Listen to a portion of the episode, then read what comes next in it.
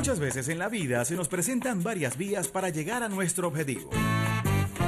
Y ella todas las mañanas nos muestra la mejor y la más acertada. No te me vas a escapar decidida, Derrotamos al diablo en la calle. espiritual, Con la bendición del comandante eterno, del comandante supremo de la Revolución Bolivariana, Hugo Rafael Chávez Frías. y sin pelos en la lengua. No vamos a permitir bochinche. Quien se coma la luz, muchacho, ¿qué pasa?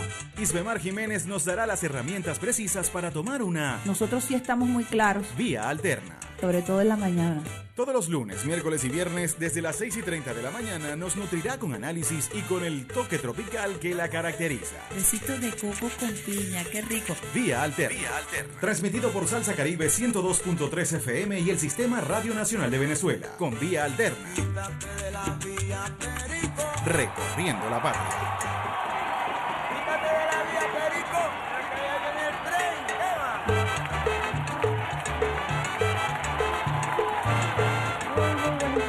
Usuarios y usuarias del Sistema Radio Nacional de Venezuela. Sal, saludando a la gente de Salsa Caribe, que ahora están conectados, de Alba Ciudad. Y especialmente hoy miércoles 15 de diciembre vamos a enviarle una lluvia de besitos de coco con piña a la gente de Explosiva 88.7 FM en el municipio Ezequiel Zamora.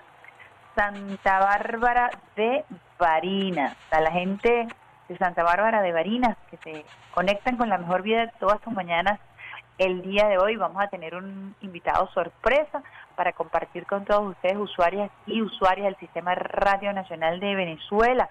Ponte por allí, Linda Barinas, para tenerle un ratico de fondo. Alexander Barazón, quien nos acompaña en la consola, el pulpo Alexander Barazón en la consola, el operador de guardia Miguel Garrido, por allí también se encuentra Peter Carrión acompañando a este equipo hoy miércoles 15 de diciembre, quien les habla Isbemar Jiménez, como siempre esperando contar con la bendición de Dios, con la bendición del comandante eterno, el comandante supremo de la Revolución Bolivariana, Hugo Rafael Chávez Frías, quien nos acompaña todos los días desde el cuartel eh, 4 de febrero, de febrero, cuartel de la montaña, con su llamarada eterna. Llamarada que es escoltada por la gloriosa Milicia Nacional Bolivariana y por millones de venezolanos y venezolanas quienes todos los días ratificamos nuestro juramento de lealtad. Lealtad y lealtad. Cuando hablamos de lealtad, hablamos de Eliezer Otaiza Castillo, el comandante Eliezer Otaiza Castillo, hijo de San Blas Valencia, Estado Carabobo. Ejemplo de lealtad absoluta al comandante Chávez, al pueblo, a la constitución de la República Bolivariana de Venezuela, lealtad absoluta al comandante Chávez, lealtad absoluta como soldado a la gloriosa Fuerza Armada Nacional Bolivariana, lealtad absoluta al presidente obrero y chavista Nicolás Maduro Moros. Les recordamos a los usuarios y usuarias del Sistema Radio Nacional de Venezuela, de Salsa Caribe, que estamos transmitiendo desde Caracas, cuna del Libertador, Reina del Guaraira, Repano. Para todos ustedes, para todo el, el territorio nacional, desde aquí, desde la sede principal ubicada en Caracas, la Florida. Con muchísimo cariño, recorriendo con la señal que está en todo el territorio nacional, con más de 80 señales, y saludando también a la gente de nuestras regiones, RNB Zulia, RNB Portuguesa, RNB Los Llanos, RNB Región Central, RNB Anzuategui, RNB Táchira. Nosotros, eh, con muchísimo gusto, trabajando para todos ustedes, arrancamos esta mañana con el pie izquierdo, la mano en el corazón, compartiendo con ustedes. Estoy aquí hablando y también trabajando porque me están enviando unos mensajitos vía WhatsApp. Así es, esta faena desde bien tempranito. Le dije a Corazón que me buscara Linda Varina por allí para arrancar la mañana, para conectarnos con la gente de Explosivo 88.7. Así es. Están en sintonía de la mejor vía de todas tus mañanas Vía Alterna, la gente de Explosivo 88.7, besitos de coco con piña, toda mi gente de Barina, especialmente la gente del municipio Ezequiel Zamora. Como siempre, vamos a arrancar compartiendo con ustedes el, el balance de hoy que nos da la Comisión Presidencial acerca del COVID-19. Siempre lo hacemos para llevarles a ustedes información oportuna y veraz sobre el comportamiento de la curva del COVID-19 en nuestro país. Recordemos, como siempre lo hacemos, en vía alterna, que estamos en un periodo de flexibilización amplia que arrancó el pasado primero de noviembre, termina el próximo 31 de diciembre.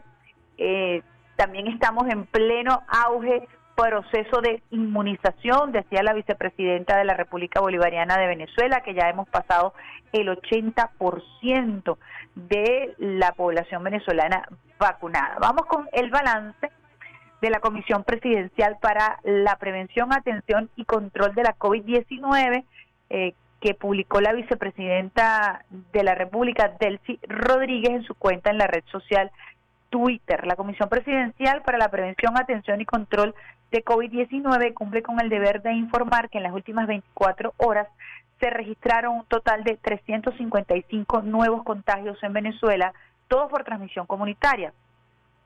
Anzuategui es la entidad donde este martes se detectaron más nuevos casos con 119 con contagios activos en 11 municipios. Le siguen los estados Falcón con 94, Lara con 93 y Yaracuy con 32. Lamentablemente, la vicepresidenta ejecutiva informó que en las últimas horas cinco venezolanos venezolanas fallecieron a causa del COVID-19. Estas son las estadísticas generales del coronavirus en Venezuela. Total de contagios 439.444 pacientes recuperados 427.472 con una tasa de recuperación del 97%, casos activos actuales 6.722, total de fallecidos 5.250. En Venezuela, dice la vicepresidenta ejecutiva, hemos alcanzado el 82% de la población vacunada rumbo al 90% de inmunizados en el año 2021. Trabajamos para seguir avanzando por lo que las escuelas y centros educativos estarán abiertos durante el periodo vacacional para así poder atender a las personas que deseen vacunarse. Muy importante esta información eh, con la que cierra el balance la vicepresidenta ejecutiva, indicando que a esta hora hemos alcanzado el 82% de la población vacunada, rumbo al 90% de inmunizados e inmunizadas en este año 2021 y, eh, y también importante destacar que estamos... Eh, eh, trabajando con las escuelas de los centros educativos durante este periodo eh, de flexibilización amplia, a pesar de que ya culminó esta etapa, este primer lapso de educación presencial en las escuelas. Las escuelas permanecen abiertas como centros de vacunación para cumplir con la meta establecida de, de llegar al 90% de vacunados y vacunadas en todo el territorio nacional. Muy importante entonces, usuarios y usuarias, estar informados de manera oportuna y veraz, mantener las medidas de bioseguridad. Allá en Barinas vamos a arrancar en campaña electoral en las próximas en los próximos días, que hay trabajo político intenso, colocarse su tapabocas, doble tapabocas si fuera posible, mantener la higienización de las manos, muy importante, y el distanciamiento físico cuando estemos en espacios concurridos. No bajar la guardia, especialmente Barinas, no bajar la guardia eh, en, esta, en este periodo de flexibilización amplia, compartiendo con la familia, haciendo las compras navideñas, preparando las hallacas, cuidar muchísimo estos momentos para que la curva de contagio se mantenga aplanada y podamos arrancar también el año 2022 con el pie izquierdo y con la mano en el corazón. Vamos a una pausita musical. Vamos a quedarnos con Linda Parinas, Alexander Brazón para esta pausita musical y al regreso vamos a estar conversando sobre una hermosa actividad espiritual que vivió Venezuela el día de ayer. Vamos con Linda Varina y al regreso mucho más de la mejor vida de todas tus mañanas, vía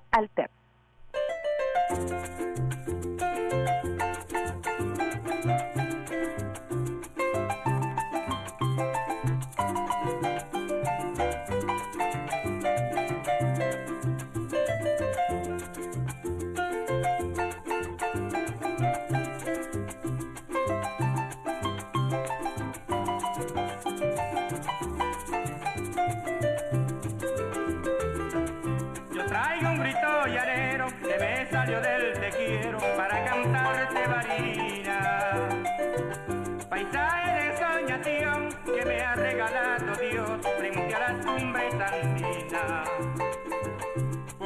cuando te canto, por eso cuando te canto, bajo el olor del mastranto y el perfume de tus flores. Y sé bien que en tus mujeres tienes rosas y claveles y el amor de mis amores. Linda varina,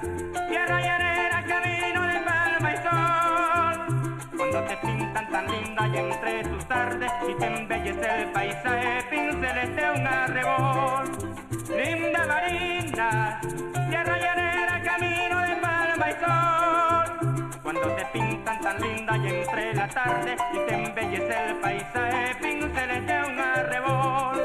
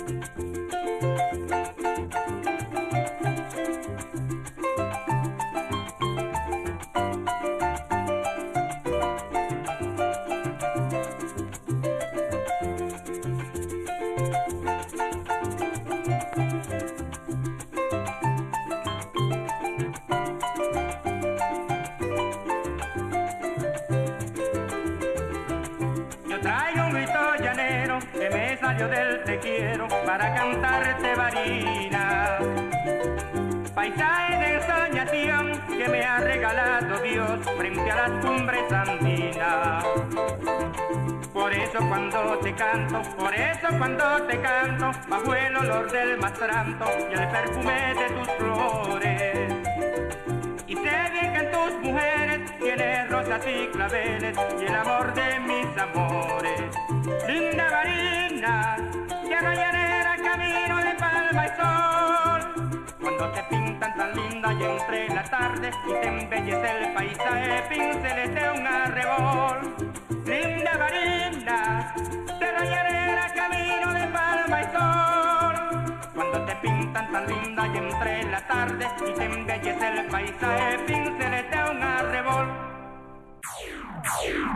Estás en sintonía de Vía Alterna por Salsa Caribe 102.3 FM y el Sistema Radio Nacional de Venezuela.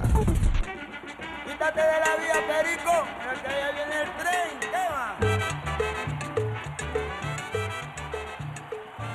7.21 minutos, la mejor vida de todas tus mañanas, por aquí, por Vía Alterna. Buena música, mejor información en la consola. Alexander el Pulpo Brazón Operador de guardia, Miguel Garrido, y quien les habla esta hora es de Mar Jiménez, arrancando con el pie izquierdo, la mano en el corazón. Y es que el día de ayer se vivió una gran emoción, producto de lo mágico religioso, producto del sincretismo cultural, producto del mestizaje de nuestro pueblo y producto también del esfuerzo del gobierno bolivariano por destacar nuestras manifestaciones culturales, nuestras manifestaciones eh, propias, artísticas de la República Bolivariana de Venezuela. Muy importante la actividad que se vivió el día de ayer en la casona cultural aquí en la capital de la República Bolivariana de Venezuela, en Caracas. Siete manifestaciones culturales hasta el día de ayer venezolanas estaban inscritas en las listas del patrimonio cultural inmaterial de la humanidad. los Diablos Danzantes de Corpus Christi de Venezuela, la parranda de San Pedro de Guarenas y Guatire, la tradición oral de los Mapoyo y sus referentes simbólicos en el territorio ancestral, los conocimientos y las tecnologías tradicionales relacionadas con el cultivo y el procesamiento de la curagua, el carnaval de El Callao, representación festiva de una memoria e identidad cultural, cantos de trabajo de llano colombo venezolanos, programa biocultural de salvaguardia de la palma bendita. El día de ayer fue ingresado oficialmente en esta lista de patrimonio cultural inmaterial de la humanidad de la UNESCO el ciclo festivo de San Juan. Recordemos que llamamos ciclo festivo porque son diversas manifestaciones que se congregan en torno a San Juan y por eso se le llama ciclo festivo porque además son fechas distintas, son formas distintas, ancestrales, que datan desde el siglo XVII y que se han venido preservando de generación en generación gracias al trabajo de los parranderos, de las parranderas, de las cofradías, que el día de ayer se dieron cita en la casona cultural para esperar esta inclusión en la lista de manifestaciones culturales que son catalogadas por la UNESCO como patrimonio cultural inmaterial de la humanidad. Esto es un esfuerzo grandísimo de miles de venezolanos y venezolanas que conformaron voluntariamente este expediente. El presidente Nicolás Maduro Moros eh, ha refrendado la ley para la salvaguarda del patrimonio cultural inmaterial que refuerza además el marco jurídico y el compromiso del Estado con el patrimonio vivo y el respeto por la diversidad cultural. En Venezuela ya había sido declarado patrimonio cultural este ciclo festivo de San Juan con eh, la construcción que se hizo de un expediente a través de la Fundación Centro de Diversidad Cultural que la preside Benito Iradi, con quien estuvimos conversando la semana pasada, un expediente que se armó con el consentimiento previo, libre e informado de todas las comunidades del el país que hacen vida en estas eh, en este ciclo de, de, de San de, en este en este ciclo de San Juan Así que es muy importante lo que vivimos el día de ayer, una alegría extraordinaria para familias enteras, para agrupaciones, para parranderos, para parranderas. Saludamos por supuesto al señor Alexis Machado, quien estuvo conversando con nosotros este, este lunes y que quien nos explicó un poco cuál había sido el proceso, el arduo trabajo, el análisis eh, de lo que ha sido la evolución de este ciclo festivo de San Juan. Y nosotros celebramos, por supuesto, el esfuerzo de este pueblo, este pueblo afrodescendiente, que cada vez que practica este ciclo festivo de San Juan está manifestando su resistencia y está rindiendo honores a todos sus ancestros que así lo hicieron y que lo siguen haciendo luego de la invasión española. Vamos a escuchar las palabras de ministro Ernesto Villegas que tenemos acá en el estudio para compartir con ustedes una vez que se supo eh, que ya el ciclo festivo de San Juan formaba parte de la lista de patrimonio cultural inmaterial de la humanidad. Señor presidente y demás miembros del comité, quiero saludarlos y agradecerles en nombre del presidente de la República Bolivariana de Venezuela, Nicolás Maduro Moros, y de todo el pueblo venezolano por la inmensa alegría que ustedes acaban de regalarle a nuestro pueblo al aprobar la inscripción del ciclo festivo alrededor del culto y devoción a San Juan Bautista en la lista del patrimonio cultural inmaterial de la humanidad. Con esta suman ocho manifestaciones culturales venezolanas inscritas en las listas del patrimonio cultural inmaterial. En esta materia, Venezuela ha dado muestras de un gran compromiso. Recientemente ha sido aprobada por nuestra Asamblea Nacional y refrendada por nuestro jefe del Estado una ley de salvaguardia del patrimonio cultural inmaterial. Hemos presentado todos los informes periódicos exigidos por la UNESCO. El ciclo festivo alrededor del culto y devoción a San Juan Bautista es una manifestación arraigada y extendida en toda Venezuela, que particularmente se celebra en las comunidades de origen afrodescendiente. Nosotros dedicamos esta victoria cultural venezolana a la memoria de nuestro líder afrodescendiente Aristóbulo Istúriz y a nuestros abuelos y abuelas esclavizados y esclavizadas que encontraron en San Juan un resquicio para la expresión de su religiosidad y de su cultura de la madre África. Este expediente, así como los siete anteriores, ha sido elaborado con el consentimiento previo, libre e informado de las comunidades practicantes. Uno de los aspectos más resaltantes de este expediente sobre San Juan Bautista es la forma como las comunidades organizadas en relación directa con sus autoridades locales, regionales y nacionales pueden abordar los futuros planes especiales para demostrar que la salvaguardia es la esencia de la continuidad de esta manifestación. Agradecemos asimismo las felicitaciones del órgano evaluador por la elaboración de este expediente. Felicitamos a los otros estados parte que han ingresado manifestaciones culturales del patrimonio cultural inmaterial a las listas de la UNESCO. Venezuela mantendrá un papel activo como hasta ahora en el marco de la UNESCO en la defensa de los derechos culturales de los pueblos, en la defensa del diálogo respetuoso entre todas las naciones y todas las culturas. Hoy Venezuela, orgullosa de su sangre africana, celebra esta victoria cultural. Viva San Juan Bautista, viva el patrimonio cultural inmaterial de la humanidad.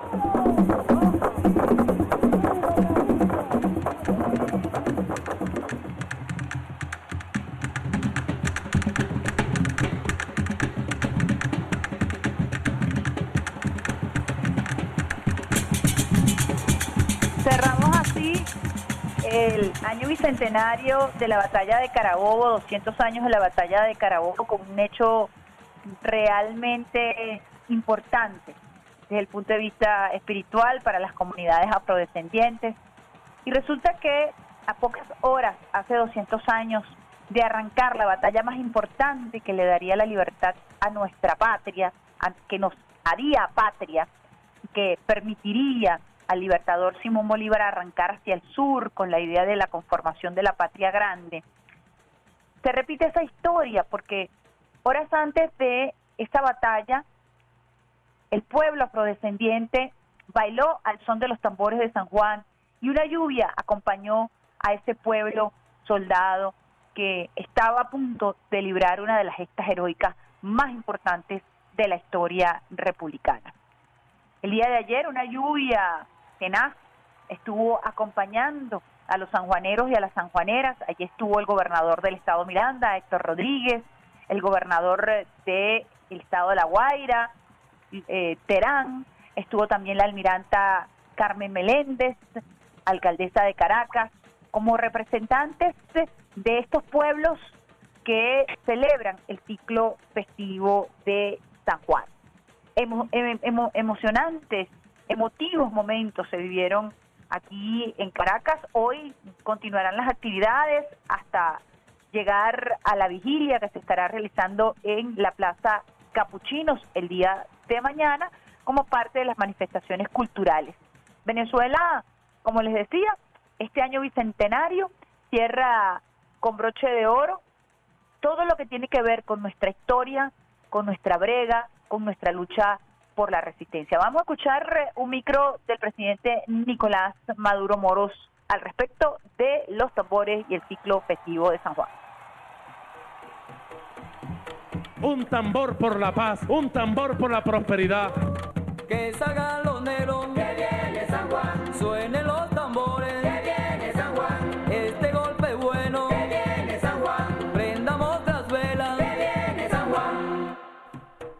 Pidámosle a San Juan que todo lo puede y que todo lo da, que nos dé vida, que nos dé paz, que nos dé prosperidad y que le dé felicidad a todo el pueblo venezolano. Amén.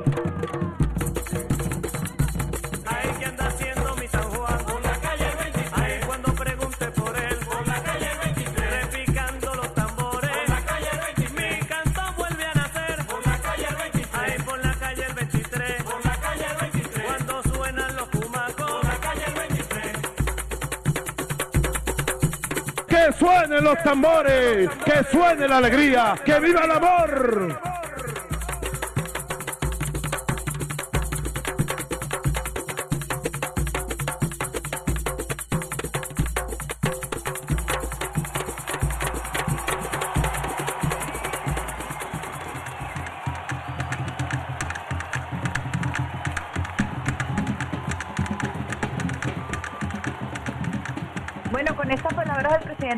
Maduro Moros, que viva el amor, que viva la paz. Vamos nosotros a una pausita musical con un tema bellísimo que tiene que ver con precisamente el ciclo festivo de San Juan, que poco se conoce, pero que tiene un arraigo profundo en nuestras costas, y son eh, los cantos eh, de sirena, ¿no? Eh, los hemos colocado anteriormente, en esta oportunidad lo vamos a hacer con la banda Ébano, cantos de sirena a San Juan Bautista. Y al regreso mucho más de la mejor vía de todas tus mañanas, Vía. Bautista alzando su mano, Bautista alzando su mano siempre decía la verdad. Ay, lo es. Y que se haga la justicia, y que se haga la justicia, la paz siempre llegará igual. El viento eleva mi canto, el viento eleva mi canto con súplica de oraciones. La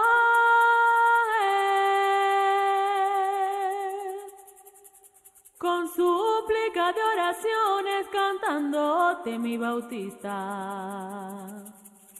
con maraca y con tambora y Juan.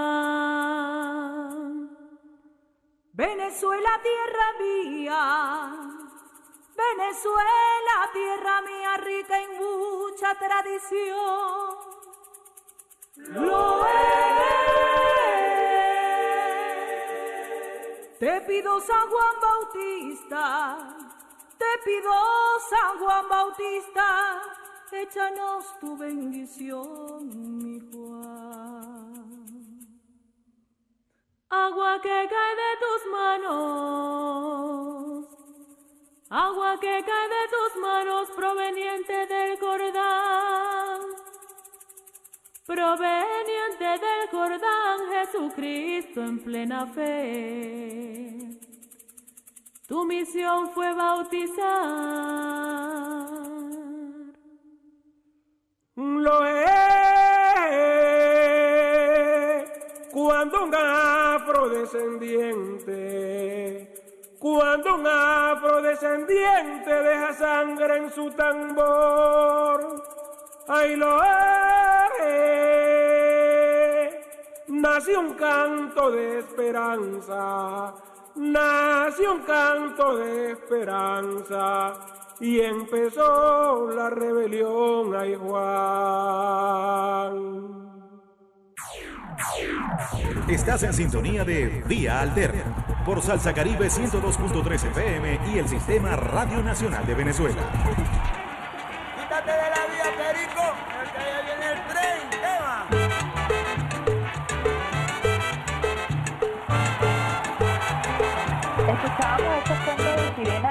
Hermosos cantos que forman parte de este ciclo festivo de San Juan, recordando especialmente, como lo decía el ministro Ernesto Villegas, a nuestro queridísimo profesor Aristóbulo Turi, quien elevó la bandera de los afrodescendientes y trabajó con ellos intensamente para que se escuchara su voz y se reconociera todo este movimiento cultural que hoy ve frutos y que continuará trabajando en función de la defensa del legado de nuestros abuelos y de nuestras abuelas provenientes de África. Hablando de África, hablando del Caribe, hablando de la patria, de la patria grande en este año bicentenario de la batalla de Carabobo, hablando del legado del comandante Chávez y del comandante Fidel Castro, luego de ese primer abrazo que se dieran en La Habana. El día de ayer se celebró precisamente en la capital de esta hermosa isla de Cuba la cumbre número 20 del ALBA TCP. 17 años de la creación de esta cumbre con una importancia vital, una cumbre que ayer tocó temas sensibles, neurálgicos y que ha demostrado que en momentos de dificultad su esencia, su génesis, su razón de ser co- co- cobra muchísima fuerza. Allí estuvieron presentes mandatarios, jefes de gobierno, escuchamos al comandante Ortega de Nicaragua, a Luis Arce de Bolivia, escuchamos por supuesto al presidente de Cuba, Díaz Canel, a nuestro presidente Nicolás Maduro Moros, hacer planteamientos concretos acerca del rol fundamental que debe jugar el ALBA en estos tiempos, eh, como lo decía eh, el comandante Ortega, Daniel Ortega, el juego del imperialismo, del divisionismo, de las estrategias para evitar que la unión prospere entre nuestros pueblos a través de campañas de comunicación, a través del manejo de grandes corporaciones, debe ser enfrentado de manera contundente por el ALBA. Pero también se plantearon desafíos desde el punto de vista del post-COVID, la nueva realidad, eh, con la creación de empresas que tengan que ver con eh, la distribución de medicamentos, con el tema de las vacunas, una orientación, por supuesto, hacia lo económico, lo decía el presidente Nicolás Maduro Moros, cuán fortalecido ha salido el ALBA de toda esta pandemia a propósito de la necesidad de unirnos como pueblos para poder enfrentar esta compleja situación que trajo el COVID-19. Así que importantísima esta reunión que se efectuó el día de ayer en La Habana, Cuba. Vamos a escuchar palabras de Díaz Canel en el momento de la clausura de esta reunión número 20 a propósito de los 17 años del ALBA TCP. Hemos sostenido un fructífero debate sobre diversos temas de interés común. Se ratificó la necesidad de fortalecer y valorar nuestro espacio que es el ALBA. Se recordó que el ALBA es la alternativa contra los acuerdos del nuevo colonialismo económico. Es nuestro espacio y es nuestra casa. Se llamó a cumplir un programa para la acción conjunta y dar la máxima importancia estratégica a los verdaderos mecanismos de la Unión, confirmando que el tema de la salud es vital. Denunciamos los intentos del imperialismo de confundir a nuestros pueblos, sembrando divisiones con campañas político-comunicacionales y la aplicación de medidas coercitivas unilaterales. Se soltó a avanzar con los acuerdos que tenemos, aprovechando más el Banco del Alma, del ALBA y produciendo alimentos de manera concertada. Se denunciaron las maniobras e intervenciones que en nombre de la democracia provocan el caos. Denunciamos las causas de la emigración internacional. Se denunció el terrorismo de Estado de la OTAN reprimiendo a los migrantes. Denunciamos las, mentiras del imperialismo que predica que predica la paz y práctica que predica la paz y practica la guerra. Se resumieron los más de 100 años de intervenciones del imperialismo yanqui contra Nicaragua. Se agradeció el aporte de Cuba en la asistencia a los pueblos latinoamericanos y caribeños. Se llamó un diseño una estrategia post-COVID-19 que tenga dos aspectos fundamentales. El trabajo en el área de biotecnología y en el área económico-productiva con la utilización del Banco del ALBA. Se debe garantizar la producción de fármacos necesarios y de alimentos. Se denunció el neoproteccionismo selectivo. Se destacó el apoyo solidario del ALBA ante la catástrofe creada por la erupción del volcán en San Vicente y las Granadinas. Se propuso que el ALBA TCP exprese condolencias por el fallecimiento de Sir James Michel. Se aseguró que no debe haber asunto alguno que interfiera en las relaciones entre los miembros del ALBA. La unidad tiene que ser inamovible. Se reconoció el impacto de la solidaridad de los países del ALBA para enfrentar la recuperación de desastres naturales. Se planteó la preocupación por la inclusión de Cuba en la lista de los países que patrocinan el terrorismo y se rechazó esta decisión. Se pidió la eliminación del bloqueo de Estados Unidos contra Cuba. Se soltó a continuar el trabajo conjunto para enfrentar los efectos del cambio climático. Se denunció la desigual distribución de vacunas a nivel mundial. Reiteramos nuestra disposición a continuar colaborando con los países del ALBA, en particular en el tema de las vacunas. Agradezco las generosas expresiones de reconocimiento a la solidaridad del pueblo cubano, en especial de los profesionales y técnicos de la salud, a los científicos, constructores y maestros. Entendemos que nuestras delegaciones han trabajado en el proyecto de declaración que ha sido circulado. Se trata de un texto sustantivo que preserve el acervo de nuestra alianza y se exposiciona sobre múltiples desafíos que enfrentamos. Si todos estamos de acuerdo, proponemos la adopción de la declaración final de la vigésima cumbre del ALBA TCP. Queda adoptada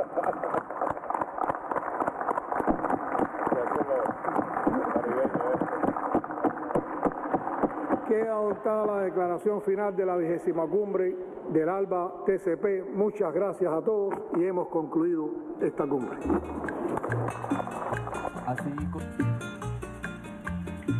Creo que es un documento particularmente brillante que ha logrado sintetizar, que ha logrado englobar la importancia estratégica del ALBA TCP, además muy, muy eh, próximo, muy real, muy concreto, eh, muy aterrizado este documento con respecto a lo que ha venido ya trabajando el ALBA TCP, sobre todo en tiempos de pandemia, y lo que debe hacer eh, tras esta nueva realidad. ¿Qué se debe afinar? ¿En qué debemos trabajar? ¿Qué debemos mejorar?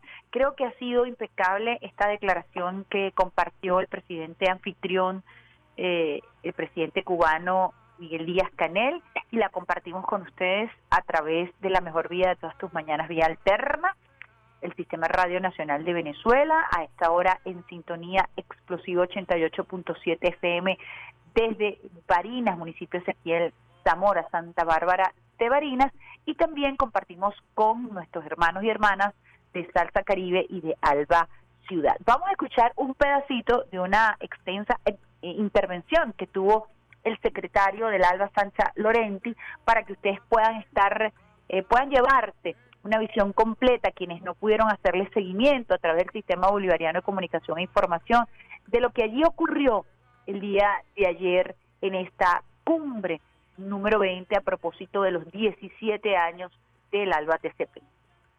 La palabra a Sacha Llorenti, secretario ejecutivo de la Alianza, para presentar el plan de trabajo 2022.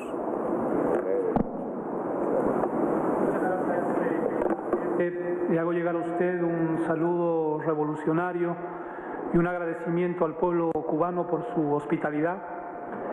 Saludo también a los presidentes, primeros ministros, cancilleres, jefes de delegaciones, delegadas y delegados que se dan cita en la vigésima cumbre de nuestra alianza. Recuerdo que usted y el presidente Nicolás Maduro evocaron en varias oportunidades no solo la fundación del ALBA hace 17 años, sino también el primer encuentro entre los padres de nuestra alianza, los comandantes Fidel y Chávez, aquella noche de diciembre de 1994, en medio de esa larga noche neoliberal. Recordando el primer encuentro y el primer abrazo, el comandante Hugo Chávez dijo, y cito, desde aquel día, de aquel abrazo, la humilde vida mía quedó sellada para siempre al lado del gigante que es Fidel. Después de 27 años de aquel abrazo, hoy afirmamos que esa noche también quedó sellada la vida de nuestra alianza y que esa noche cambió la historia de un continente. Con ese espíritu se ha puesto a consideración el plan de trabajo post pandemia 2022 del que me permito hacer un breve resumen. Este plan tiene distintas decisiones estratégicas en varias áreas, entre ellas el área internacional multilateral, en la que nos planteamos iniciar, ampliar y o consolidar la concertación política y cooperación técnica con terceros países y con organismos regionales de América Latina y el Caribe, África, Medio Oriente, Asia y Oceanía. En ese sentido, como bien también destacaba el presidente del Estado Plurinacional de Bolivia, el compañero Luis Arce, ahora estamos en pleno proceso de consolidación del relacionamiento del ALBA con otros organismos internacionales como la Comunidad de Desarrollo de África Austral, SADEC, la Organización de Cooperación Económica, ECO, el Sistema Económico Latinoamericano y del Caribe, CELA, la Comunidad Económica de Estados de África Occidental, CEDAO, la Asociación de Estados del Caribe y la Comunidad Económica Euroasiática como las primeras instancias en las que se está trabajando para cumplir esta decisión estratégica. Además, el fortalecimiento de nuestra presencia y nuestra voz en la comunidad internacional mediante una agenda común que contemple la promoción y defensa del derecho internacional, de los principios y propósitos de la Carta de las Naciones Unidas, la libre autodeterminación de los pueblos, la no injerencia en asuntos internos de los estados, el respeto a la soberanía y la paz, la denuncia contra las medidas coercitivas unilaterales y el bloqueo económico, comercial y financiero, la denuncia y ofensiva contra la judicialización de la política, el fortalecimiento de la articulación de posiciones en la lucha contra la crisis multidimensional existente a escala global, especialmente los efectos de la pandemia, la crisis alimentaria, la pobreza, el cambio climático, la democratización del agua y de los derechos de la madre tierra. La vinculación de la agenda social del ALBA TCP con la Agenda 2030 de Desarrollo Sostenible de la Organización de Naciones Unidas y la promoción del reclamo de reparación de los pueblos hermanos del Caribe, los afrodescendientes y los pueblos originarios americanos. Como bien destacaba el presidente Nicolás Maduro y también el presidente Luis Arce, se hará un gran énfasis en el área económica para relanzar la agenda económico, comercial y financiera del ALBA TCP sobre la base de un plan económico post pandemia, eh, a través de una serie de acciones en las que, por supuesto, eh, se trabajará en la articulación para construir un plan integral de desarrollo económico, financiero y monetario eh, de nuestra alianza. Y saludamos la disposición del Estado Plurinacional de Bolivia para trabajar conjuntamente en esta importante tarea. Asimismo, la reactivación de las mesas técnicas de economía, comercio y finanzas del ALBA TCP a fin de establecer las prioridades económicas de la alianza que incluyan, incluyan la revisión técnico-política del proyecto de zona económica complementaria del ALBA TCP. Además, fortalecer la acción operativa del apalancamiento del Banco del ALBA, celebrar un encuentro de autoridades de bancos centrales para evaluar la situación de factibilidad del Oro Caribe, del Petro y del Sucre. Bueno, escuchábamos parte de lo que fue la propuesta para el 2022 del ALBA TCP. Eh, primeramente, el documento de clausura que leyó el presidente cubano Miguel Díaz Canel y el secretario del ALBA Sancha Lorenti presentó ante los eh, jefes de Estado y mandatarios eh, de los distintos gobiernos que forman parte del ALBA TCP la propuesta para el año 2022, una propuesta también bastante concreta. Esta es parte de la propuesta que presentó Sacha Lorenzi, secretario del ALBA TCP, el día de ayer en La Habana, Cuba. Lo importante es como lo refiere en un interesante tuit a esta hora el ministro del Poder Popular para la Defensa, el general en jefe Vladimir Padrino López. A esta hora acaba de colocar un Twitter en su cuenta en la red social Twitter Vladimir Padrino. Bolívar lo visualizó en el Congreso de Panamá sugiriendo una alianza militar efectiva contra toda dominación extranjera que asegure una paz inalterable. Es necesario que el ALBA TCP configure un comando geopolítico para contener las pretensiones hegemónicas del Comando Sur. Una propuesta que acaba de colgar el Padrino López a través de su cuenta en la red social Twitter y esa visión también la manejó el comandante Chávez, incluso no solamente a través del ALBA, la UNASUR, sino que fue una de las propuestas estratégicas más importantes del concepto de la patria grande fijado en la CELAC. Mucho camino que andar para continuar en este fortale- fortalecimiento del tejido orgánico, del unionismo, de la propuesta que en algún momento esbozó Francisco de Miranda, conocida como Colombella, y que luego retomara con fuerza para materializarla a través de su visión unionista, nuestro libertador Simón Bolívar con el proyecto de eh, la Gran Colombia y posteriormente con esta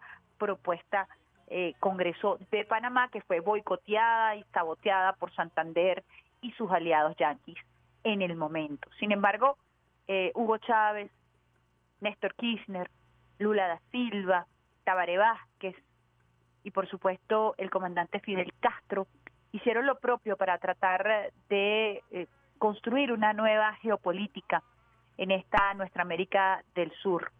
Trataron de fragmentarla, trataron de dividirnos.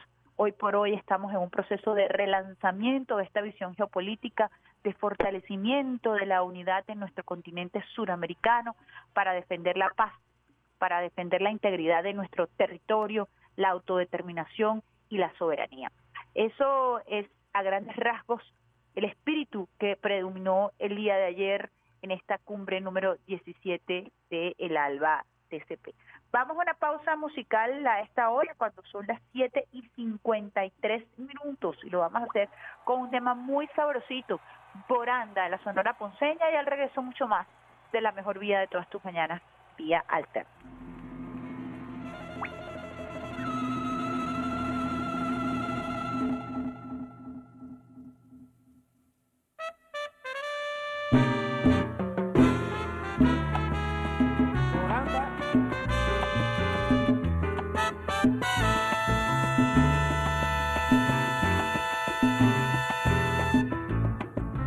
hora do abate.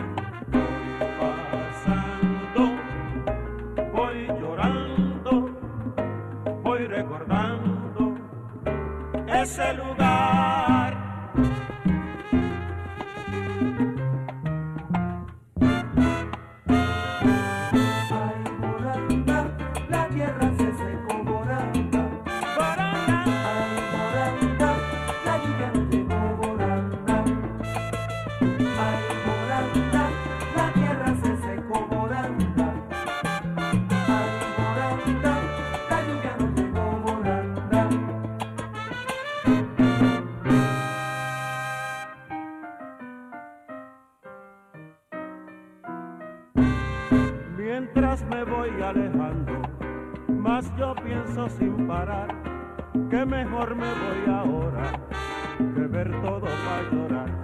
Que mejor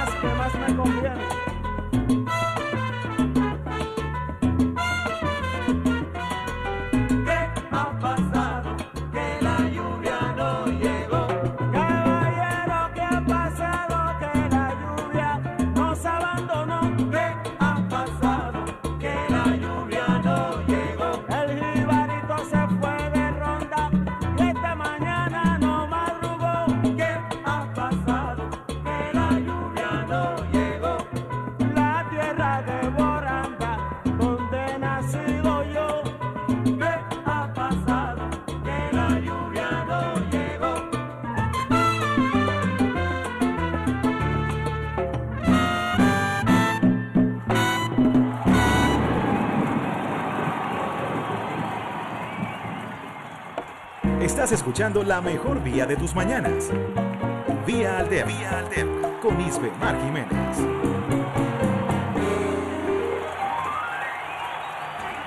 Quítate de la vía, Perico, que ya viene el tren. ¿Qué va?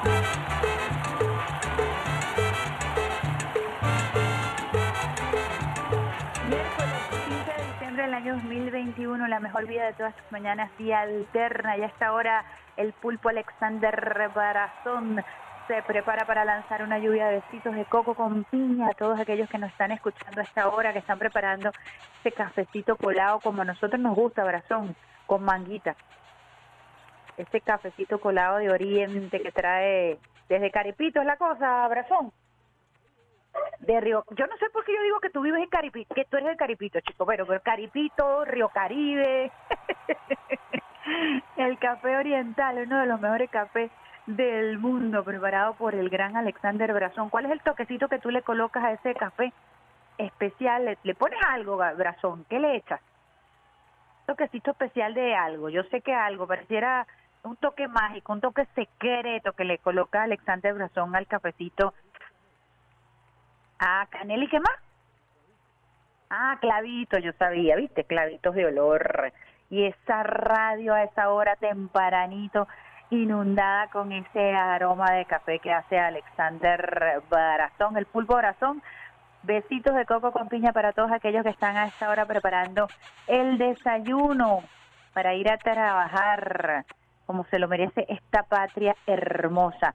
El operador de guardia, Miguel Garrido, y quien les habla esta hora, Isbemar Jiménez, desde Caracas, cuna del Libertador, reina del Guaraira Repano para todo el territorio nacional. En Caracas continúa el tiempo nublado, continúa Pacheco recorriendo las calles para quienes nos sintonizan desde el interior del país. La leyenda de Pacheco, un hombre que en la época de la colonia bajaba desde el Guaraira Repano a vender sus flores y eso en la Caracas de techos rojos quedó sembrado de generación en generación y hoy por hoy nosotros incluso al arrancar el mes de diciembre celebramos la bajada de Pacheco con su venta con su venta de flores que relacionamos los caraqueños y las caraqueñas con la bajada del frío de diciembre. Por eso decimos que Pachequito anda rondando con este frío que está haciendo ya en Caracas y bueno, la lluvia que nos ha sorprendido a los caraqueños y las caraqueñas en este fin de mes, en este fin de año, en este último mes del año 2021. Hechos que suscitaron, que se han suscitado, noticia de primera hora, bueno, tenemos que el día de ayer se inauguró la decimocuarta Feria Internacional del Turismo en el estado La Guaira. Allí se congregaron autoridades internacionales con una actividad intensa que se realizará entre el 14 y el 16 de diciembre. La apertura estuvo liderada por Tarek El Aizami, autoridades, delegaciones internacionales, por el vicepresidente sectorial Tarek El Aizami, autoridades, delegaciones internacionales, quienes estuvieron allí cortando la cinta el vicepresidente sectorial de Economía Tarek El Aizami, el gobernador del estado de La Guaira, se dio la apertura de la FITBEN 2021, espacio de encuentro y desarrollo para el motor turismo. Se recorrieron todos los stands nacionales e internacionales y, eh, por supuesto, eh, se disfrutó el día de ayer de una gran exposición cultural de gastronomía y de grupos musicales, sobre todo de danzas guaireñas, eh, quienes tuvieron el honor de darle apertura a esta decimocuarta Feria Internacional de eh, turismo que se está realizando en el centro eh, turístico, en el Club Mamo, en el estado La Guaira, con un despliegue muy interesante, una demostración muy interesante de, eh, por supuesto, las bellezas eh, de Venezuela, las bellezas naturales eh, que se exponen allí como una oferta turística, pero además también eh, invitados internacionales que estarán compartiendo con nosotros en esa feria internacional. Así que lo invitamos, los invitamos del 14 al 16 de diciembre al estado de La Guaira, muy interesante los desafíos, los retos del sector turismo en estos tiempos eh, de pandemia, pospandemia, con la nueva realidad, todas las medidas de bioseguridad que se han estado ensayando en la República Bolivariana de Venezuela, con altos niveles de ocupación en algunos sectores, empezando por el estado de La Guaira, que me comentaba el ministro Ali eh, Padrón, que es el estado con mayor ocupación turística de toda la República Bolivariana de Venezuela, ensayando la modalidad de la burbuja en, en plena pandemia con turistas rusos en la isla de Nueva Esparta, en fin, todo un desarrollo del motor turístico, eh, todo lo que tiene que ver con Canaima, que ha venido creciendo exponencialmente y por supuesto que ha venido generando nuevas fuentes de trabajo en este sector turístico que puede ser uno de los motores, que debe ser uno de los motores económicos más importantes del país, de una Venezuela no rentista que genere recursos para el Producto Interno Bruto más allá de la renta petrolera. Es la visión que se está generando con la creación de diversos motores, como lo ha dicho el presidente Nicolás Maduro Moros, como lo ha propuesto la vicepresidenta ejecutiva, reuniéndose con cada uno de estos motores. El motor turismo se pone a prueba ante estos nuevos desafíos, la apertura con muchísimo éxito de nuevas rutas de nuestra aerolínea bandera con viajes. Hay que hacerle un reconocimiento. Además, eh, en estos tiempos de pandemia ha habido una repotenciación total, absoluta, profunda de nuestra aerolínea bandera con Viasa para el turismo interno, para el turismo internacional, pero también una aerolínea que ha crecido en función de la unión de los pueblos, es la aerolínea del ALBA, es la aerolínea que nos ha permitido a nosotros traer medicamentos, alimentos, en fin, un crecimiento realmente exponencial de la aerolínea bandera, que tiene mucho que ver también con el crecimiento del motor turismo que se está celebrando en esta feria internacional allí en el Club de Mamo, en La Guaira, entre el 14 y el 16 de diciembre. Si tienes la oportunidad de bajar, como decimos nosotros aquí en Caracas, decimos cuando vamos a La Guaira, bajamos, porque Caracas está a varios metros sobre el nivel del mar, decimos bajamos hacia La Guaira, si tienen la oportunidad de visitar este hermosísimo estado, su cinta costera, es un estado realmente hermoso, con una gran potencialidad, con un gran crecimiento económico, no dudes en hacerlo, disfruta de esta decimocuarta Feria Internacional del Turismo para que puedas además de tener una claridad sobre la oferta turística nacional y el crecimiento de este sector turismo a través de la gastronomía, a través de sus manifestaciones culturales, está el, el turismo deportivo que también se está eh, lanzando con fuerza, está el turismo religioso que también se está promoviendo desde esta feria internacional. Así que les invitamos en este mes de diciembre, entre tantas y tantas actividades que se han venido realizando en nuestro país, participar, ser parte de esta Feria Internacional de Turismo que se estará realizando entre el 14 y el 16 de diciembre en el club de el Club Mamo ahí en el estado La Guaira. Vamos a una posita musical a esta hora, lo hacemos con Bobby Valentín. Hace tiempo que te estoy mirando y al regreso mucho más de la mejor vía de todas tus mañanas, vía alterna.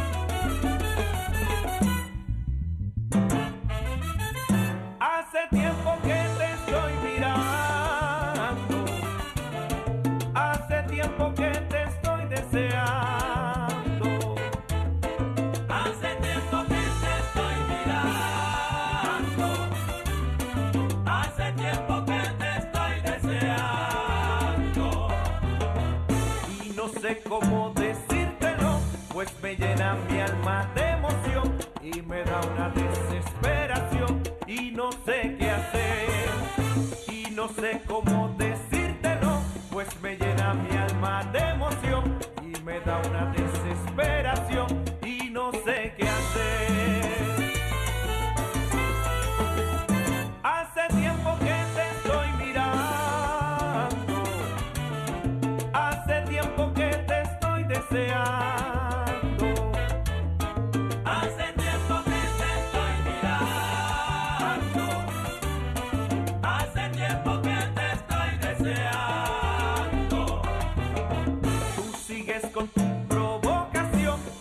otra vez me llenas de emoción y vuelve la desesperación y no sé qué hacer.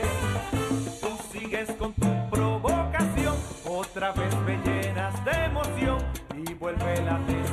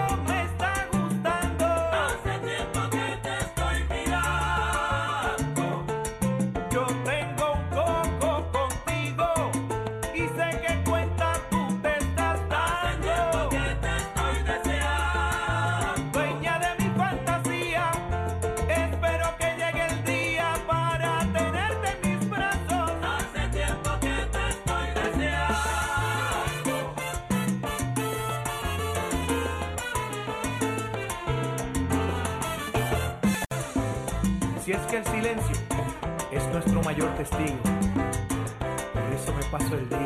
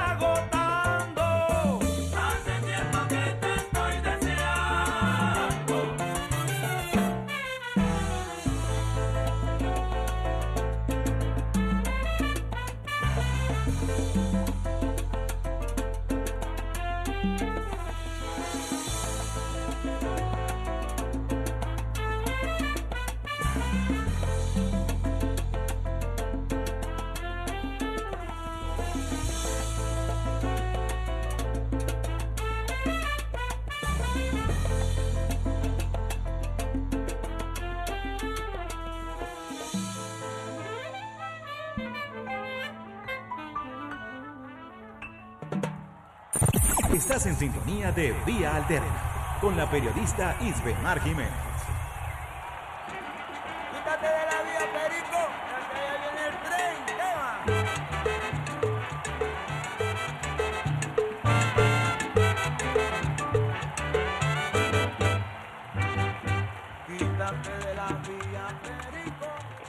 La mejor vida de todas tus mañanas, vía alterna con Alexander Brazón, el pulpo Brazón en la consola, quien les habla Soris Bemar Jiménez, compartiendo con ustedes buena música, mejor información para que arranques esta mañana de miércoles 15 de diciembre con el pie izquierdo en la mano en el corazón y una lluvia de besitos de coco con piña para que disfrutes tu mañana allí sintonizando las ondas hercianas a través de el radio de la casa por allá en Barinas, en Apure, en Táchira, en toda la zona fronteriza, saludando a toda nuestra gente que trabaja en defensa, en la custodia de nuestras fronteras.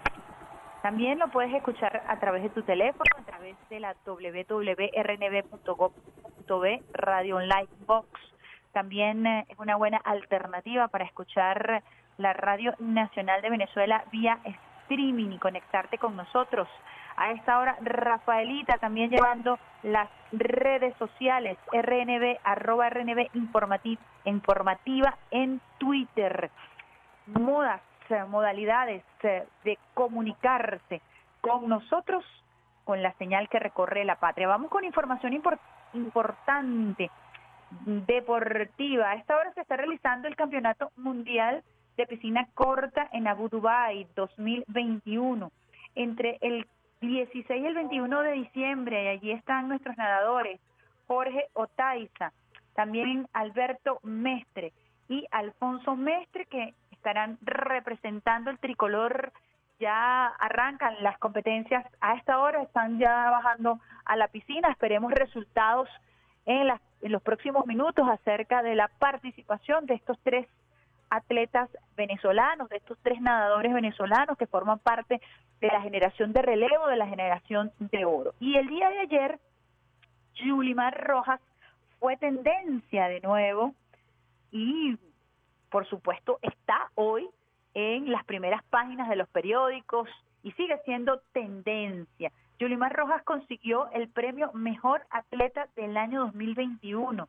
La atleta venezolana Yulimar Rojas obtuvo el galardón como Mejor Atleta del año 2021 por tercer año consecutivo, tres en línea, distinción otorgada por el Círculo de Periodistas Deportivos de Venezuela de forma unánime, con cierto- 117 votos, consagrándose como la máxima figura deportiva venezolana. Rojas sigue sumando premios por su destacada participación en las distintas competencias mundiales que la catapultaron como la reina mundial del salto triple por su histórica obtención del campeonato en esta categoría en los Juegos Olímpicos Tokio 2020, adueñándose del récord olímpico y récord mundial, además de la presea dorada en la Liga de Diamante en el 2021. Se trata del quinto premio del atleta del año que logra conquistar la caraqueña desde el año 2016, igualando su marca con el beisbolista Miguel Cabrera, quien también cuenta con cinco trofeos de este tipo, superados solo por el ex grande liga venezolano Andrés Galarraga, que tiene en su haber seis distinciones, y Luis Aparicio con ocho. Así que Yulimar Rojas sigue caminando por la alfombra roja, destacando sus logros. El año 2021 fue un año especialmente fructífero para esta atleta, quien además de conquistar el récord olímpico, el récord mundial en salto triple, logró también posicionarse como primer lugar en la liga en la liga de diamante, otro de sus anhelados sueños que logró conquistar esta atleta de origen humilde que nació en Caracas, pero fue criada en el oriente del país y que le ha regalado a nuestra patria emociones intensas durante este año 2021. Otro reconocimiento más a la reina Yulimar Rojas, generación de oro, el deporte venezolano durante el año 2021 trajo muchísimas alegrías al pueblo venezolano y forma parte también de esta gesta heroica, de esta gesta de venezolanos y venezolanos que en medio de profundas dificultades han logrado sobrellevarlas, sobrepasarlas y han logrado enarbolar el tricolor patrio en lo más alto. Así que felicitaciones a todos nuestros atletas por este hermoso año, por este ciclo deportivo que culmina el 31 de diciembre y que arranca eh, ya con miras a París en este nuevo ciclo olímpico el primero de enero. Esperamos nosotros que nuestros atletas continúen cosechando triunfos y, por supuesto, dilatando su trayectoria para arribar a París con grandes posibilidades de alcanzar medallas en estos nuevos Juegos Olímpicos. Así, con esa alma llanera, con esa fuerza, nosotros eh, reconocemos el esfuerzo de Yulimar Rojas y desde aquí, desde el Sistema Radio Nacional de Venezuela, le damos una ronda de aplausos a la reina Yulimar Rojas por todo el esfuerzo y por todos los logros alcanzados en esta oportunidad con un nuevo reconocimiento como atleta del año. Vamos a una posita musical cuando son las 8 y 22 minutos. Lo vamos a hacer a esta hora con un tema que tiene que ver con todo lo que hemos hablado el día de hoy, con la unión, con la integración, y es un tema muy bien interesante que se canta desde la salsa. Las pisadas de Bolívar con Mervin Santiago y el regreso mucho más de la mejor, de la única vía de todas tus mañanas, vía alterna. Para ti Venezuela, con amor y cariño desde aquí.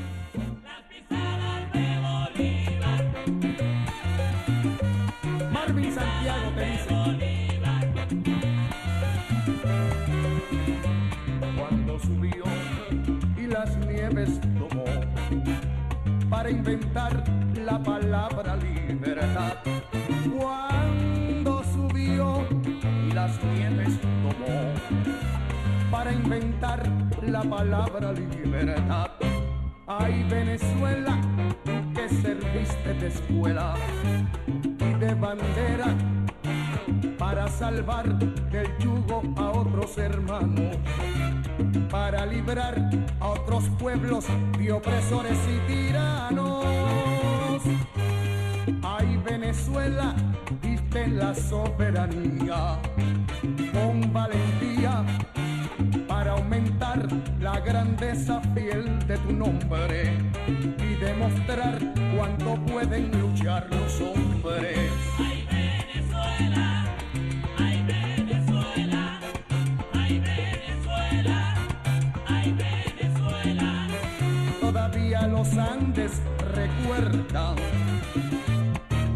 las pisadas de Bolívar.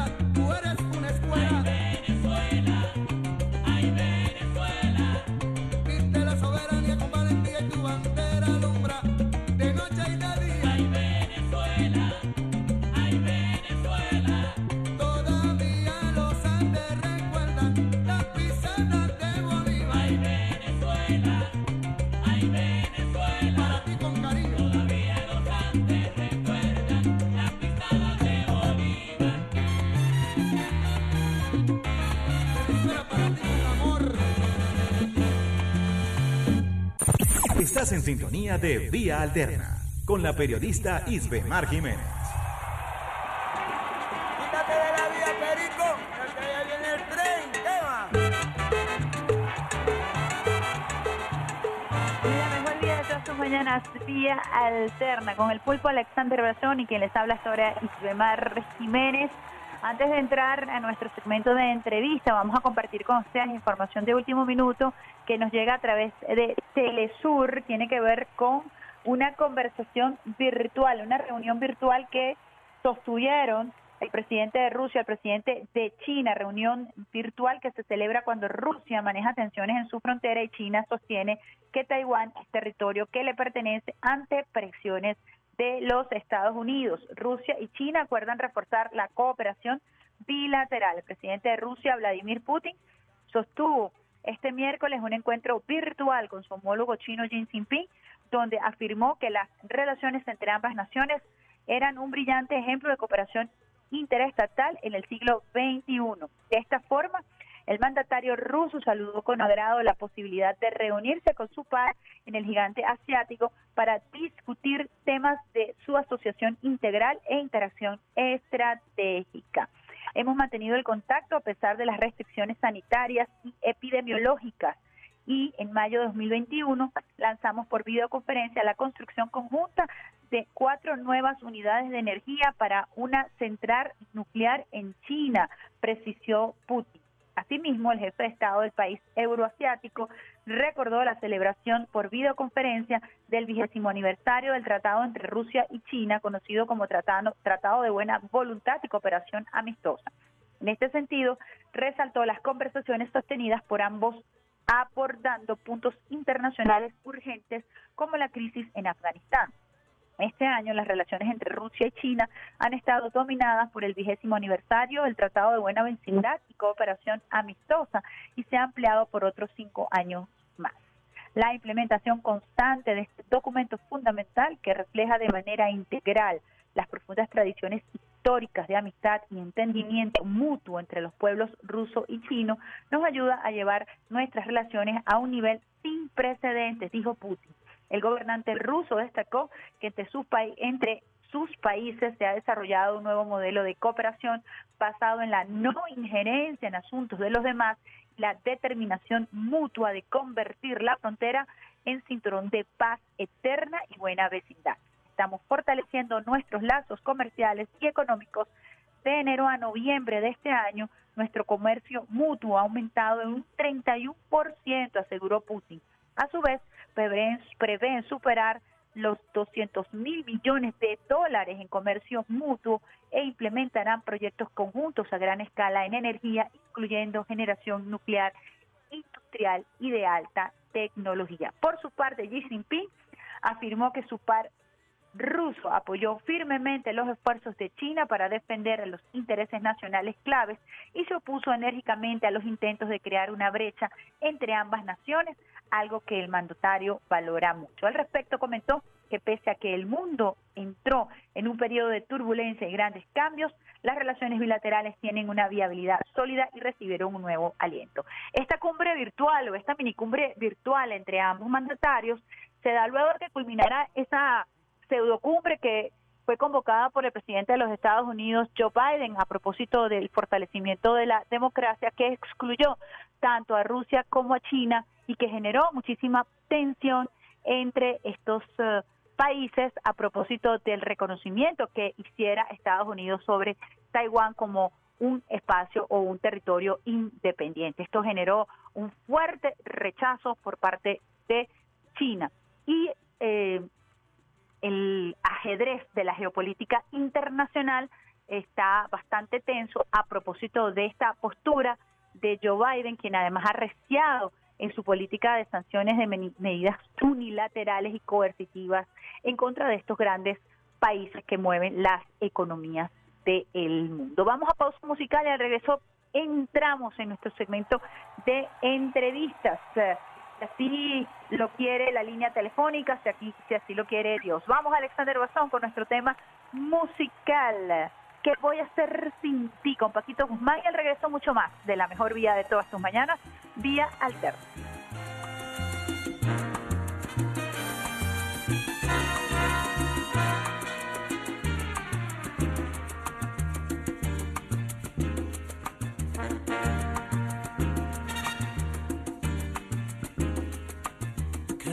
voy a hacer sin ti cuando te vayas? ¿Qué voy a hacer sin ti cuando no estés? Mi barca será anclada en otra playa y tú vas a olvidar mis noches juntas.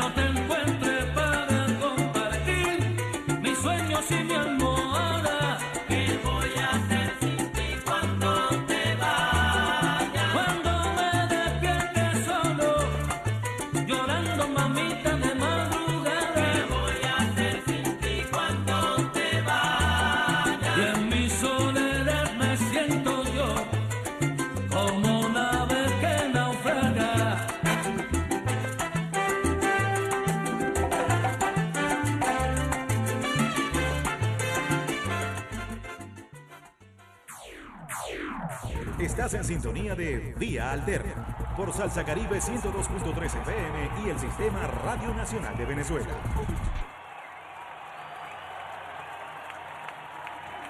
Mañanas de Vía Alterna. Estamos eh, a esta hora conectados con Explosivo 88.7, el señor Luis Becerra del municipio Ezequiel Zamora, Santa Bárbara de Barinas, conectados con la mejor vida de todas tus mañanas, en la consola el pulpo Alexander Brazón y quien les habla hasta ahora Isbemar Jiménez con nuestro invitado de honor el día de hoy, el candidato del Gran Polo Patriótico para el Estado Barinas, Jorge Arriaza. Buenos días, candidato. Buenos días, Isbemar, buenos días a toda Venezuela y especialmente a Santa Bárbara, ya Ezequiel Zamora, ese municipio tan querido. La gente de Explosiva quiere que usted vaya por allá a visitarlos pronto para compartir con usted, candidato, todas las experiencias que tienen ellos que darle a usted para ese próximo periodo gubernamental que se avecina seguramente luego de las elecciones que se darán los primeros días del mes de enero. Candidato, ¿cómo ha sido ese proceso? ¿Cómo recibió esa noticia de ser eh, el candidato del Gran Polo Patriótico para el Estado Barinas? Bueno, fíjate, primero inesperado, porque evidentemente es una circunstancia muy particular que el Consejo Nacional Electoral haya dispuesto la repetición de las elecciones. Y segundo, sencillamente el presidente nos llamó, nos, nos propuso y a los dos días ya estaba Diosdado anunciando la posibilidad de mi candidatura y a los tres días ya estábamos aquí en Barinas, eh, bueno, con el pueblo barinés asumiendo esta responsabilidad. La responsa- para mí es un privilegio, es un honor. No puedo sino darle gracias a Dios y al vida y al presidente Maduro por confiar en mí y ponerme al servicio, a los pies del pueblo barinés. ¿Qué sintió cuando pisó tierra barinesa luego de este nombramiento? Una cosa es quizás abordarla como ministro y en esta oportunidad como candidato ante la posibilidad de ser gobernador. ¿Qué sintió en esta oportunidad a- al visitar Barinas? Sabes que yo había estado aquí justamente el jueves eh, anterior eh, para como ministro y, y el alcalde de- del municipio de Barinas me llevó hasta Santa Inés para ver algunos algunos problemas y cosas donde podíamos ayudar. Así que cuando llegué el domingo, pues todavía me parecía que estaba en casa. Y, y recordando mucho al comandante Chávez que a fin de cuentas fue por decirlo de alguna manera mi guía eh, eh, histórico, mi guía geográfico aquí en Barinas. Y, y recordando mucho su, su- sus palabras, su, su amor por Barinas, su consejo y su descripción siempre de, la inmensidad y la potencia de este estado dentro de los llanos. Así que me sentí como volviendo a mi casa. ¿Qué potencial le ve usted al Estado de Barinas una vez que ha tenido una perspectiva, primero geopolítica por ser canciller, luego desde ese corto pero sustancial paso por el Ministerio de Industria? ¿Cómo lo visualiza? ¿Cuál es el potencial que usted ve en el Estado Barinas? Barinas es quizás eh, uno de los estados de Venezuela con mayor potencial y desde mi punto de vista el de mayor potencial en la región llanera. Tiene un eje agrícola, agropecuario muy claramente establecido y productivo. Tiene buena parte de su territorio son tierras tipo 1, luego tiene tierras tipo 2. Tiene un eje, por decirlo de alguna manera, eh, andino, piedemonte, cafetalero y de otros productos que son de altura. Y además es un estado petrolero, nada más y nada menos. Aquí se produce petróleo liviano, hay que, hay que reactivar con fuerza esa potencia petrolera, energética del estado Barinas. Pero mucho más importante que todo esto, Barinas tiene un pueblo que es capaz de afrontar cualquier circunstancia, producir a pesar de las dificultades del bloqueo, de la agresión económica y no descansar hasta hasta satisfacer las necesidades de su familia. Así que yo creo que el comandante Chávez tenía razón cuando decía que Barinas iba a ser un estado potencia dentro de, del- de los llanos y en Venezuela. Y además él sembró aquí una infraestructura, incluso industrial, como el complejo azucarero Ezequiel Zamora, que vamos a, ir pronto y a reactivarlo pronto, como el complejo in- industrial de Santinés con los camiones, los tractores, las maquinarias y muchas otras eh, infraestructuras para la producción industrial y agroindustrial que están en Barinas y que tenemos que aprovecharlas en su máxima exten- extensión. De usted llegar a ser gobernador, ¿cómo sería su relación con estos alcaldes eh, que acaban de ser electos el pasado 21 de noviembre y que forman parte de organizaciones políticas de la, opo- de la oposición, algunas de ellas muy regionales? Bueno, yo siempre tenemos que extenderle la mano a, quienes el pueblo ha elegido.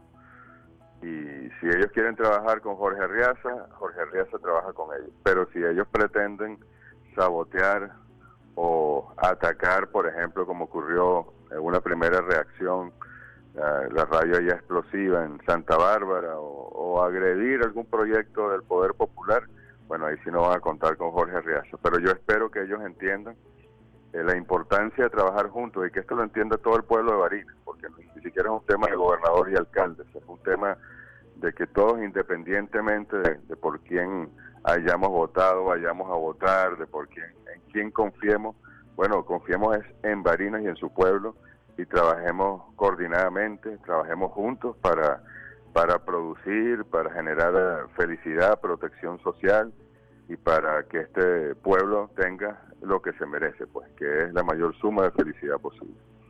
Barinas es un estado que está muy próximo a la frontera con Colombia. ¿Cómo visualiza usted esa, esa realidad? Eh, los pueblos fronterizos tienen una dinámica eh, muy propia que a veces no se aborda desde la capital, ¿no? ¿Cómo visualiza usted esta realidad, además desde su formación geopolítica, pues? Sí, bueno, nuestra nuestro incómodo vecino colombiano, ¿no? me refiero a su a su oligarquía, a su a su estado, pero eh, es un pueblo noble y bueno también el colombiano, pero tiene muchos conflictos, muchos problemas internos y se desbordan geográficamente. Aquí sabemos que hay problemas de seguridad, sabemos que hay paramilitarismo, eh, bueno, rondando en todos los llanos, pero sobre todo mientras más cerca de Colombia, pues mucho más compleja la situación.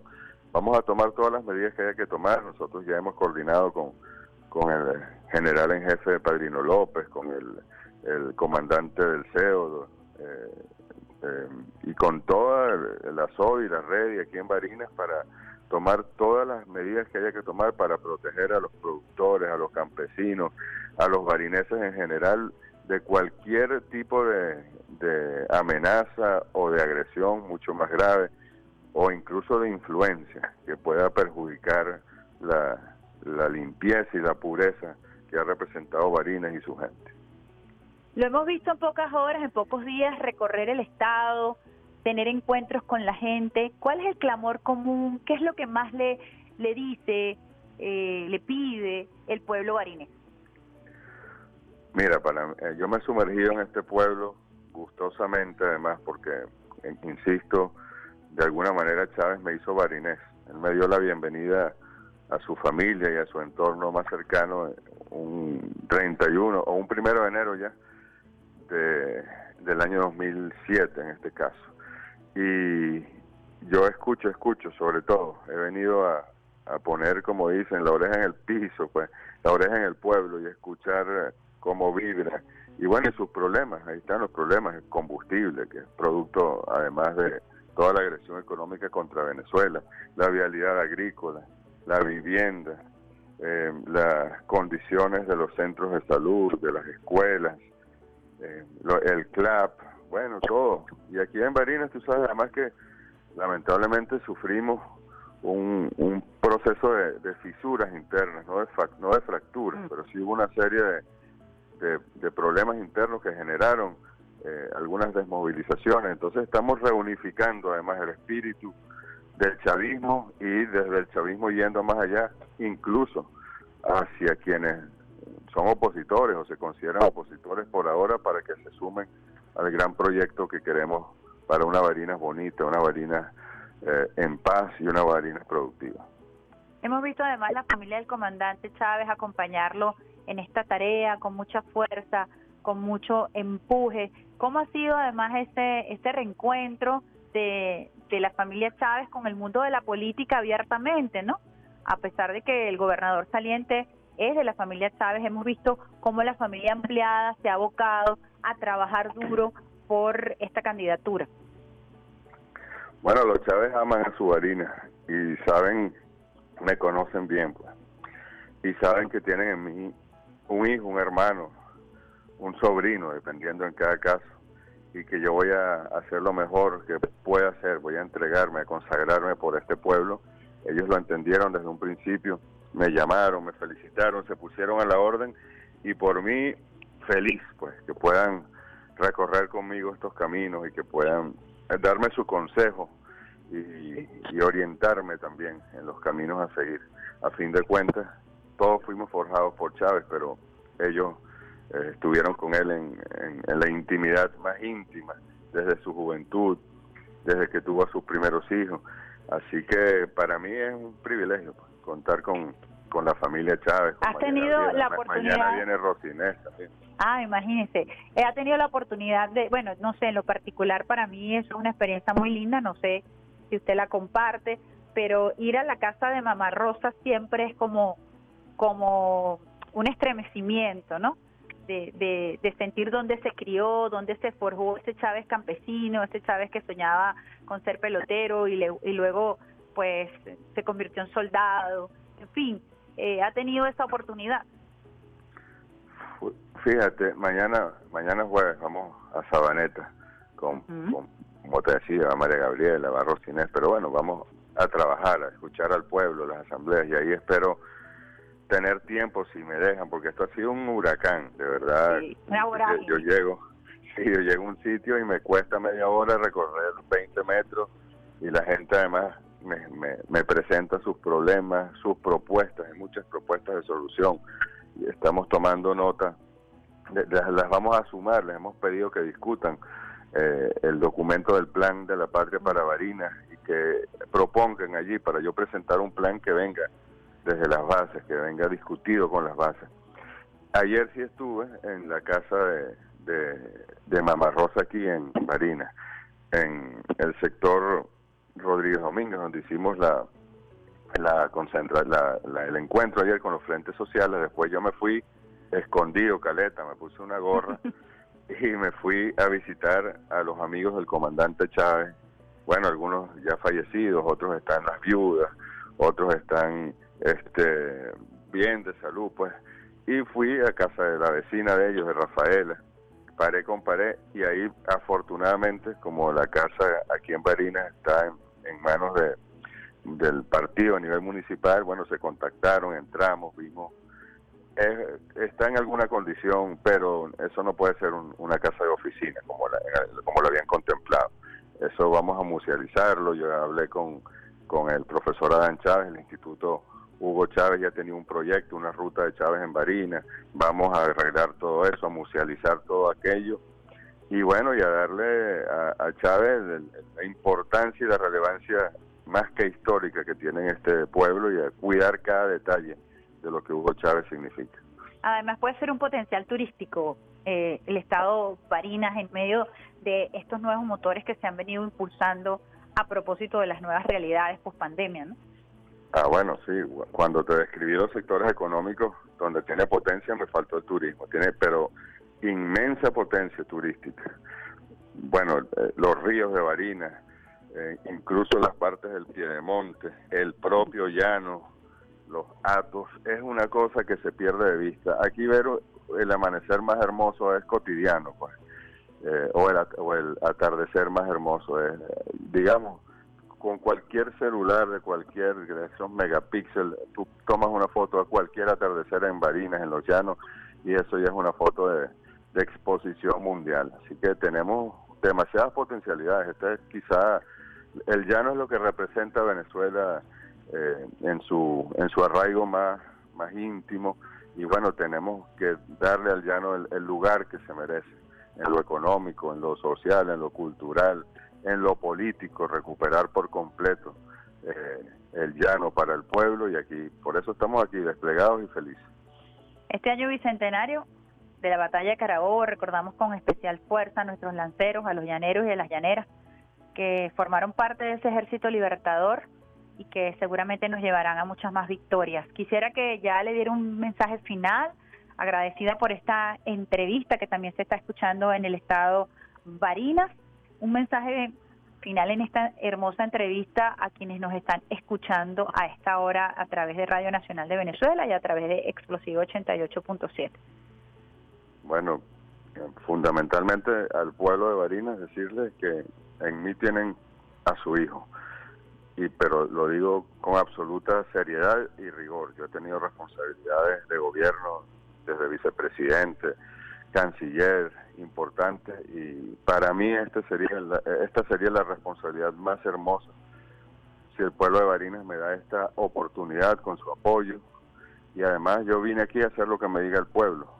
Lo- El pueblo lo que tiene es que hablarme con sinceridad, decirme los- cuáles son los problemas. No se van a resolver todos un día para otro, pero si los tengo bien planteados porque así el pueblo los ha priorizado, porque así el pueblo ha determinado que son las rutas de solución, los vamos a ir solucionando uno por uno. Y estoy absolutamente seguro que el pueblo barinés va a tener en Jorge Arriaza un servidor, porque ya hemos visto que a veces algunos compañeros llegan a algún cargo político y se aíslan, no salen de los despachos, no bajan los vídeos de sus carros, eh, van a un acto, van al micrófono, al toldo y después salen corriendo con su seguridad. Ese no es el rol que a mí me corresponde tocar aquí, ni es el rol que yo he cumplido en ninguna función.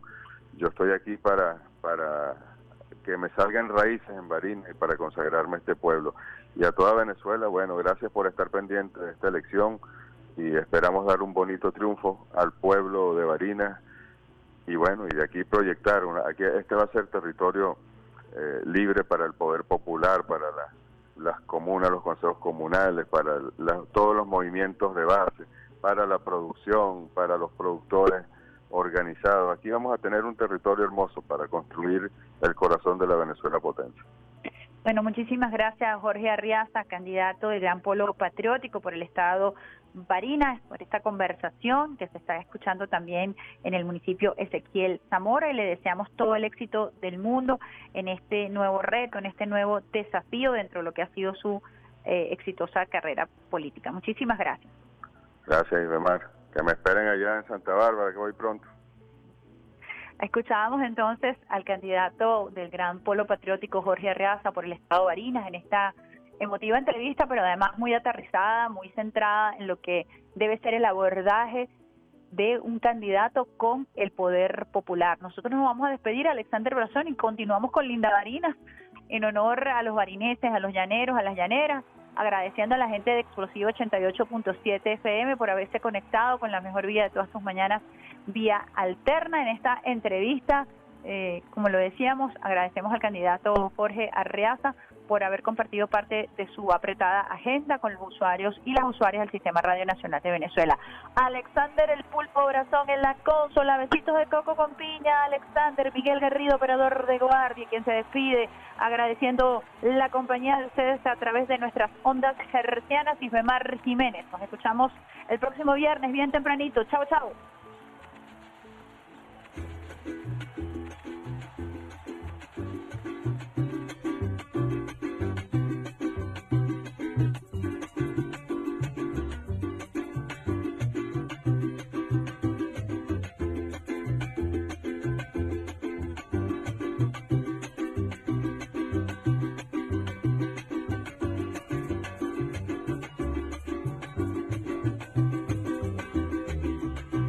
Traigo un grito llanero que me salió del te quiero para cantarte varina. Paisaje de soñación que me ha regalado Dios frente a las cumbres andinas. Por eso cuando te canto, por eso cuando te canto, bajo el olor del mastranto y el perfume de tus flores. Y sé bien que en tus mujeres tienes rosas y claveles y el amor de mis amores. Linda Marina, tierra llanera, camino de palma y sol. Cuando te pintan tan linda y entre tus tardes y te embellece el paisaje, pinceles de un arrebol. Linda Marina, tierra llanera, camino de palma y sol. Cuando te pintan tan linda y entre la tarde y te embellece el paisaje,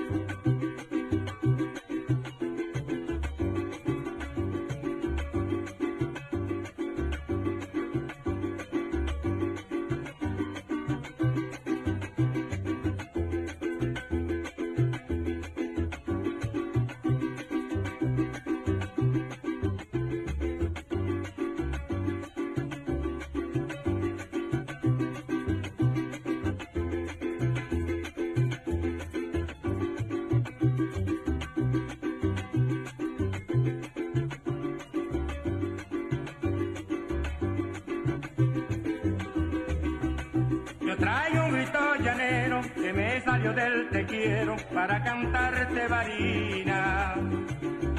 Paisaje de ensoñación que me ha regalado Dios frente a las cumbres andinas. Por eso cuando te canto, por eso cuando te canto, bajo el olor del mastranto y el perfume de tus flores. Y sé bien que en tus mujeres tienes rosas y claveles y el amor de mis amores. Linda varina, tierra llanera, camino de palma y sol. Cuando te pintan tan linda y entre la tarde y te embellece el paisaje, pinceles de un arrebol. Linda varina, tierra llanera, camino de palma y sol. Cuando te pintan tan linda y entre la tarde y te embellece el paisaje, pinceles de Hasta aquí la vía más rápida para comenzar la mañana. Si yo llego a saber era sordo. Esto fue Vía Alterna.